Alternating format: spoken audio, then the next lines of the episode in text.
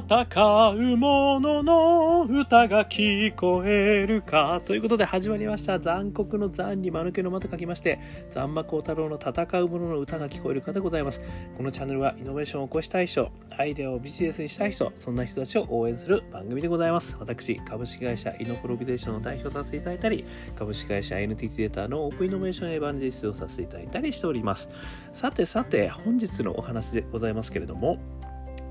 オープンイノベーションの時代。 TED のチャールズ・リード・ビーターさんのプレゼンにオープンイノベーションの未来を感じました。ということでですね、えー、 TED、ね、皆さんご存知ですよね。TED と書きましてですね、えー、世界中のプレゼンターがですねここで素敵なプレゼンをすると。こういうサイトおよびイベントでございますけれども、まあ、これがですねかなりホームページの方でですねあのいろんなプレゼンがあってその中でちょっと最近見させていただいた中で感動した話をですねご紹介させていただきたいと思っています。えー、これですね原題はですね Era ですね。 Era。The Era of Open Innovation ということでねオープンイノベーションの時代と。このチャールズ・リード・ビーターさんっていうのはですねあのリサーチャーですね。ロンドンでリサーチャーをされているという方ですね。でシンクタンクのデモ DEMOS デモスっていうんですかね、えー、言ったところに働かれてるという方なんですけどなんとこれが2005年超古いんですけど新しいんですよねこれ。あのまあ、何が新しいというかですねまだまだ到達できてないなっていう感じですね。というふうにちょっと私このオープンイノベーションね、あの思いましたので、えー、まず彼がですねどんなことを言ってるかっていうことをちょっとご紹介させていただきながらそれについてですね私のあの拙いご意見をさせていただきたいと思っております。でまずですねあのこの、えー、チャールズさんですね、えー、言ってるのがですね独創的な発明は特殊な人や場所を確保すること。この考えはますます間違ったものになっていますっていうのはまずガツンとくるんですよこれ。これ結構やられてますよねこれ。ねいろいろこうあの出島を作ってみたいですね。コワーキングスペースを作ってみたいですね。えー、あとあのリビングラボねいろいろありますよね。あのそういうこうねあアクセラレーション施設みたいな私もあのプレゼンテーションの中の世界はそういうものを作って、ね、優秀な人たちをそこに集めることによって新しいイノベーションをやってるんだみたいな話をしてますがもうそんな時代じゃないよっていうのをこれですね2005年に言ってるっていうことなんですよね。これにねまだちょっと私あのちょっとしびれてしまいましたそういうことなんですねということなんですね。で何なのかっていうとですねあのここからね3つのポイントっていう話をさせていただくんですけどまずですねあの要はですねこの独創的な人たちっていう人たちがですね、えー、要はこのイノベーションの専門家、まあ、もしくは主役ではないってことを彼は言ってるんですよね。もうですねここではですね消費者ということが使われてますが要は一般の人たちみんながイノベーターになるっていうことを言ってるんですよ。なのでこの独創的な発明をねそのイノベーターと呼ばれてる人たちとかねイノベーターが集まる場所とか確保してえー、そこからパイプラインを使ってね消費者に届けるということ自体まあ古いって言ってるんですよね。いうもうね2005年に彼はそう言っていましたと。ね。いうことがまず1つ目。じゃあ何なんだっていう話なんですけどここから3つのポイントにですね分けてちょっと私お話しさせていただきますけど1つ目がですね先鋭的な発明では何の役に立つかわからないってことを言ってるんですよね。これは何かっていうとですねあのやっぱりそういう大企業とか、まあ、特にこれ大企業のことを言ってるんですよねそういったところではですねあのある意味既存のお客様に向けてねあの既存のビジネスに関して利益が短期的に出るものっていうのをねあのどうしても言わざるを得ないと。まあこれはあのイノベーションのジレンマの中でも言われてることですよね。なのでそういう意味ではあのまあある意味破壊的なイノベーションがなかなか難しいって言ってるんですよね。で破壊的なイノベーションはあの先進的な発明とこで言ってるんですけど何の役に立つかわからないもんだと。だから大企業の中ですね、まあ、もしくは企業体の中ですよね。何の役に立つかわからないものっていうのを通せないでしょってことを言ってるんですよね。なのでところがですねこの先鋭的なやっぱ発明と言われているものの歴史を見てみると大体何に使ったらいいか分かんないもんなんだよっていうことを言ってるってことですね。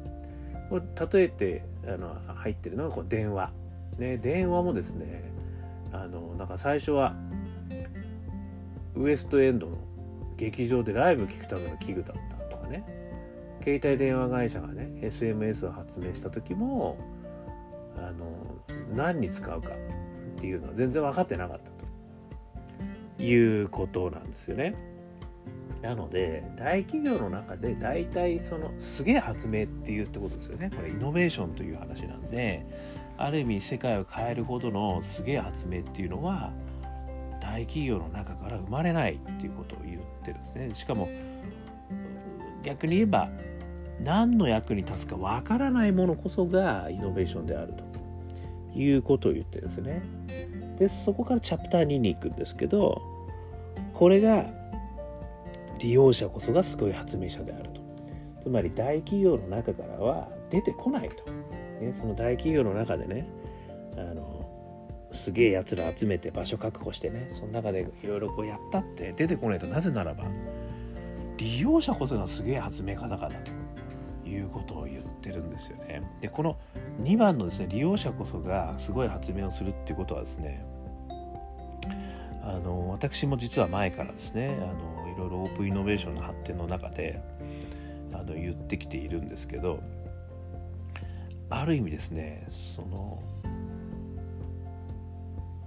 まあ、ICT がですね手元に来たと、ね、クラウドとか。でそういうことで、まあ、ある意味その誰もがですね新しいビジネスを作れる時代になったと。いうことはですねあの私が言ってることですこれ今までね。つまり、えー、あるある程度のねあのなんかこう投資が集まるとかねそういうことじゃない人たちでも実は今の時代っていうのはもうかなり技術がね手元に来てるしコストが安くなってるんで誰もがやっぱりビジネス化できるんですよね。そういうのとこれはすごいあのしなじってる話だなというふうに思ってるんですよね。まああのこの中ではねあのさっきの大企業のねあの過去に、えー、どうしても成功の体験に依存するということだったりですね。あとはその音楽業界のね一体誰が30年前にあの抑圧された黒人がねゲットで世の中への不満を音楽にして表現するんだ、ね、大衆には最初は受け入れられないかもしれない。がいずれきっと売れる。とかっていうことがねこれが音楽業界から出てきたことかって言ってるんですよね。そうじゃないと。これラップのこと言ってるんですけどラップがユーザーを作ってね自分たちが歌を録音して自分たちで配ってでそれが実は30年後にはポピュラーな音楽の主流になったって言ってるんですよ。つまりラップもね利用者こ利用者なんですよね。利用者こそがすごい発明したと。もう全然音楽業界の人たちが意図しないとこから出てきてると。意図してたらもう全然やっぱりその出てこないということを言ってるってことなんですよね。なのでまあ私がねあのすごい常日頃言っているあの世界中にはねアイデアを持ってる人が実は溢れてると。でもそのアイデアをねなかなかビジネスにするっていうことが今までできなかったけど今インターネットが出てきてねネットでつながりですよそしてクラウドそして CPU の速度そしてオープンソースねこういったものがもうどんどんどんどんあの出てきてますからそういう意味で一ユーザー一消費者一コンシューマーがそれを使ってね新しいアイデアをねこうビジネスすることができちゃうわけですよね。だからこそ実はそういったところにすごい発明が世の中転がってんだと。いうことをここで言ってると。いうことですよね。そして3つ目。だからこそなんですよここね。素人ではあるけれどもプロ級の素人とそういったことを始めろと言ってるんですよね。これがあのまあ結論になるわけですけどもここで言ってるのはですね素人ではあるけれどもそれが好きな人たちねどんな分野でもいいけどさまざまな好きなことをね好きだからやりたいという人としかも高いレベルねを持ってる人が実はもう世の中にたくさん溢れてるってことを言ってるんですよね。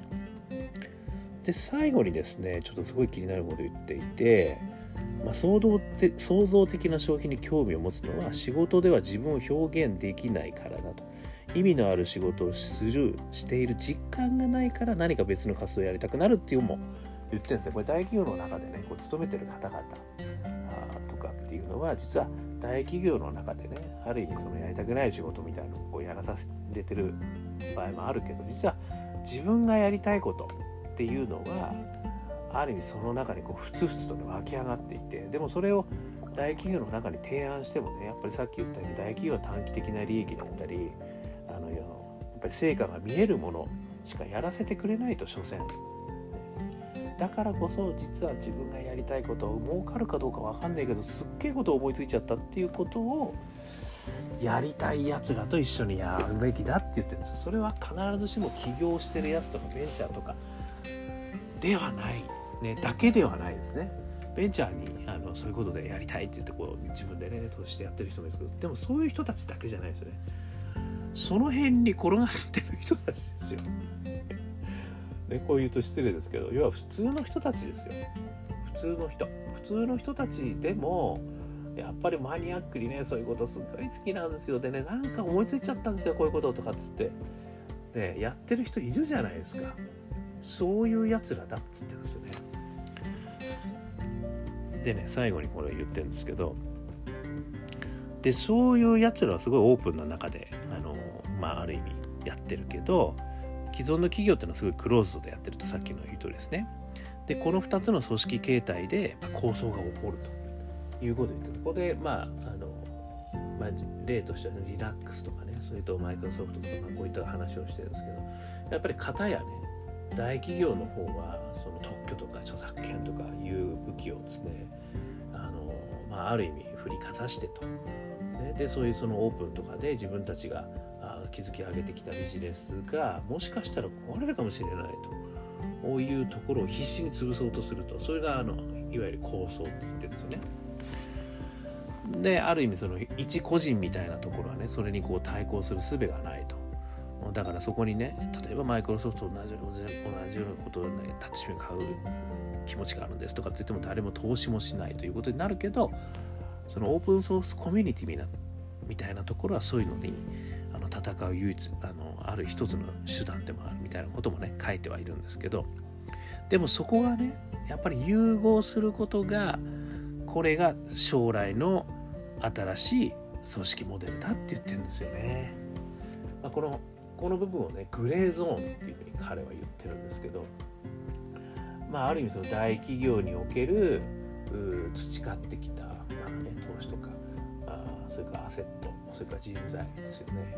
でそれ掛け合わせることの彼はこのプロ級の素人たちがやろうとしていることだ。これをうまい組織形態として融合することができれば